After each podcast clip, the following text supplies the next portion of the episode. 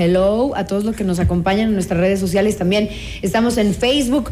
Para la conversa que tenemos a continuación, vamos a hablar de gastronomía, una de mis favoritas, porque si algo me encanta a mí en la vida es comer. Y no necesariamente cuando uno come tiene que tener sobrepeso, no se vayan a confundir con eso. Yo disfruto de la comida, pero soy muy medida. Por eso me ven así como más delgaditilla porque me cuido, pero eso no quiere decir que no me guste comer. Y una de las cosas que creo que eh, se ha vuelto súper atractivo en el mundo de la gastronomía son los destinos turísticos y eso, gastronómicos, y eso es lo que vamos a conversar precisamente con Ana Carolina Maldonado, mejor conocida como Anaca. Eh, la comilona del, blog, ¿cierto? El blog de la comilona. sí, Marisol, ¿cómo estás? ¡Qué gusto! Sí, qué gusto. encontrarnos en este espacio. Sí, hermoso, hermoso. Sí, este tema del, turismo gastronómico a mí me apasiona, me encanta. Me parece eh, fantástico. Como cocinera ha sido fantástico ver eh, la evolución del turismo en el mundo, donde ahora la gente viaja por comer, ¿no? Y que conoces un destino turístico por medio de su, de su comida, ¿no? Todo el mundo, todos los países del mundo tienen patrimonios maravillosos, ¿no es cierto? Una historia, una geografía, en fin, muchas cosas. Pero a veces no miramos la comida, el alimento, que es lo que hace que una sociedad se mueva como se mueve, ¿no?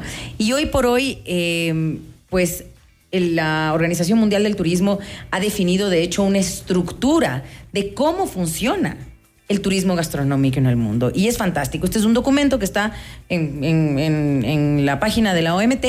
¿no? donde tú puedes aprender muchísimo sobre qué significa el turismo gastronómico. y me encanta que el Ecuador poco a poco ya se comienza a convertir en un destino, destino gastronómico, por favor. Exacto, ya era hora, no sabes la alegría de oír eso porque yo amo la comida de mi país, la amo, especialmente, no se me vaya a resentir las otras regiones, por favor, pero la comida, la comida manavita para mí es mi perdición. Amo, amo, amo, amo, amo. Y uno de los destinos en Latinoamérica que me puede chiflar para, para un turismo gastronómico es Perú. Por supuesto.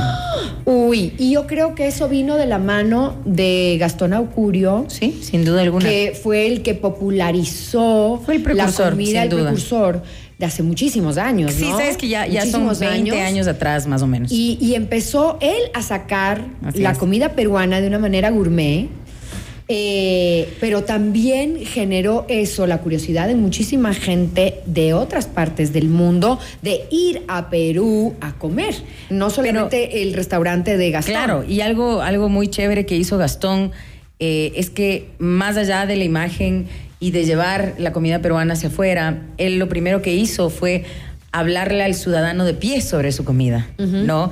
Porque sin eso no tenemos más. ¿No?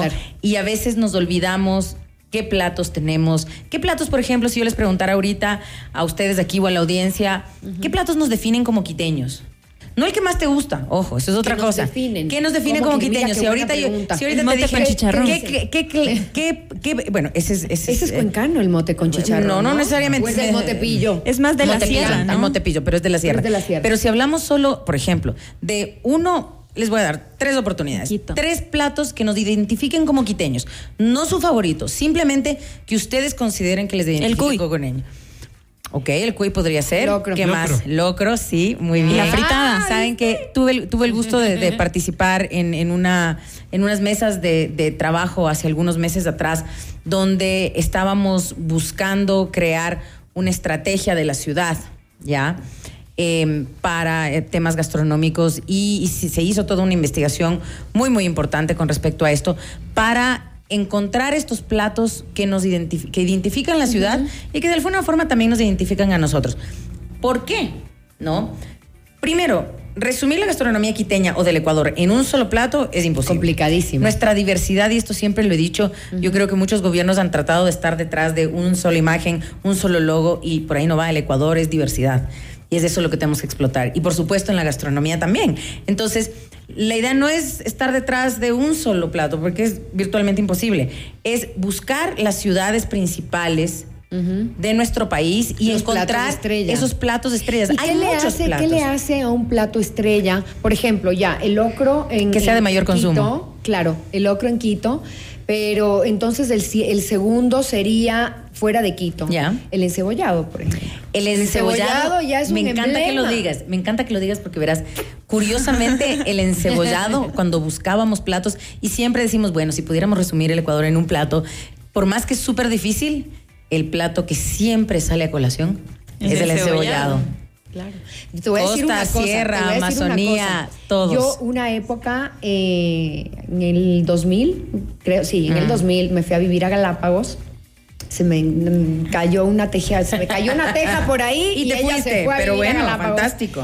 Este, boté todo aquí y ¿sabes cuál era mi desayuno? Serrana, ¿no? Serrana que comía huevo revuelto con tostadita, Mm, con eh, frutita, con bueno, no, mi desayuno era encebollado. Primera vez en mi vida que yo desayunaba y comía encebollado. Ustedes no tienen idea lo que la energía que me daba eso. Claro. Yo trabajaba en ese momento pura en turismo, en turismo eh, de aventura, entonces me iba a hacer kayak, hacía bicicleta y tenía Qué increíble. energía. No te imaginas, claro, cuando yo empecé a comer encebollado decía, no, pues esta sopa es, es, es para desayuno, come, vas a ver.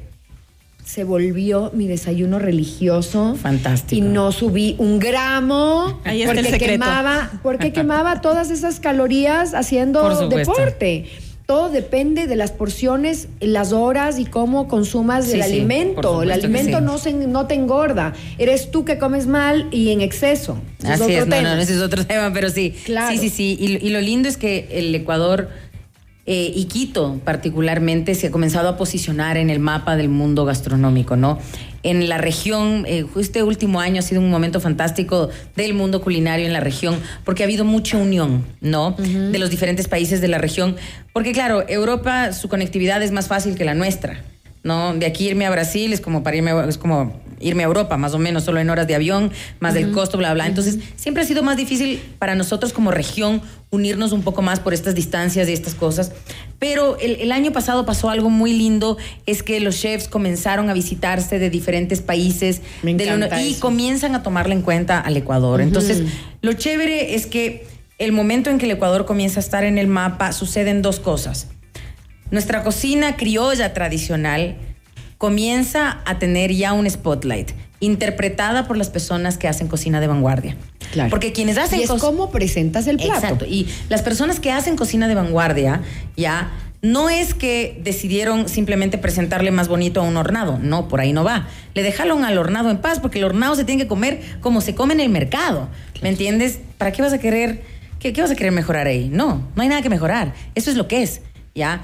Pero tal vez vas a utilizar el cerdo de una forma particular, ¿no es cierto? Y vas a comenzar a transformar. Pero la inspiración siempre va a ser la cocina regional de un país, ¿ya? Entonces es lindo porque el rato que ya estamos en ese escenario del mundo, las dos cosas brillan, ¿no? La cocina de vanguardia como también nuestra cocina tradicional. y Ana, nuestros acá- productos. Pero acabas de decir algo que me quedó sonando y tú dices, bueno, pueden utilizar el, el cerdo de, el cerdo De muchas maneras. de Sí, sí, muchísimas claro, maneras. por supuesto. Pero un, un eh, hornado que puede ser, puedes pensar que es lo mismo el hornado que la fritada, pero Claro, no, no es, claro, tiene claro. una diferencia. Presentado de cierta manera, no deja de ser un platazo. No, por supuesto que sí. No necesariamente tiene que ser la presentación del mercado, puede ser de una manera más eh, gourmet, digamos, que puede estar en cualquier restaurante de cinco estrellas, claro. pero el sabor es lo que no debe El, el tema es que cambiar cuando, ni alterarse. y cuando ya comienzas a tener toda esta conectividad con diferentes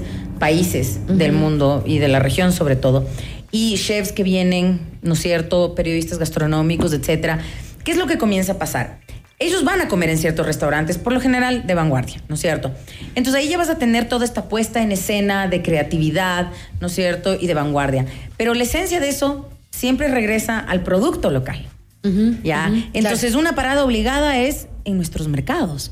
Y aquí en Quito Claro. tenemos unos mercados fantásticos, aquí por donde estamos nosotros ahorita, como también en nuestro centro histórico, y aunque no lo crean, ese es un diferenciador enorme nuestro en el Ecuador hacia el resto de los países, nuestros, nuestros países hermanos. Nuestros países hermanos, por supuesto que tienen mercados, pero no siempre los muestran. En cambio, nosotros, y te digo porque yo, yo a veces soy parte de estos viajes y, y de, de traer a gente, etcétera, ¿no es cierto? Con, con, con mis amigos chefs que me incluyen en esto como comunicadora gastronómica. Este, y la primera visita es el mercado y siempre dicen lo mismo. Es increíble porque en los otros países no visitamos mercados Claro, y sus mercados son fantásticos. Impecables, Son impecables. sí. La gente es súper amable. Eh, ti- tienes una sanidad que ves que es increíble, No, pues, que ya te da una Claro. seguridad enorme. Claro, claro. La variedad, siempre lo que, lo que sorprende a la gente es nuestra variedad de frutas. Claro, porque somos un muy país tan colorido, súper donde tenemos frutas. tenemos cosas estacionales Bueno, por supuesto entonces pero este fin de semana, así es, a gran visitar el invitación mercado, por a, visitar los mercados que estén cerca de su de su de su y sector. a comerse un hornadito porque eso es lo mejor de un mercado. me dio harta ganas, la verdad. Salgan de, de esa de ese pensamiento Así de es. no, me voy a enfermar si voy a comer al mercado. No, nada que ver. no, no, no. No, Vamos, es. disfrutemos que no sean los extranjeros los que vengan a disfrutar. Que construyamos de todos, Marisol. comida, Todos tenemos que construir. todos esa, esa ruta gastronómica. Así Qué es. delicia y ser parte, ¿no? De estos tours Así es. gastronómicos. Así es, así es que bueno, eso es un poquito sobre qué es el Ecuador ahora, Qué maravilla, hoy por qué hoy, y que ya estamos en el mapa. ¿Cómo como me destino despiertas el gastronómico. apetito? Imagínate, tocará ir a comer después. Bueno, Ana Cristina Maldonado, mejor conocida como Anaka Chef, eh, su mm, comilona blog. Sí, sí, sí, mi blog, ¿Y ahí tus está. Mis redes son La Comilona Blog y Muyuyo S, porque también tengo una revista S. gastronómica, sí. Bueno, ahí te vamos a seguir. Un Gracias, placer Marisol. haber estado Un contigo hoy. Seguimos con más.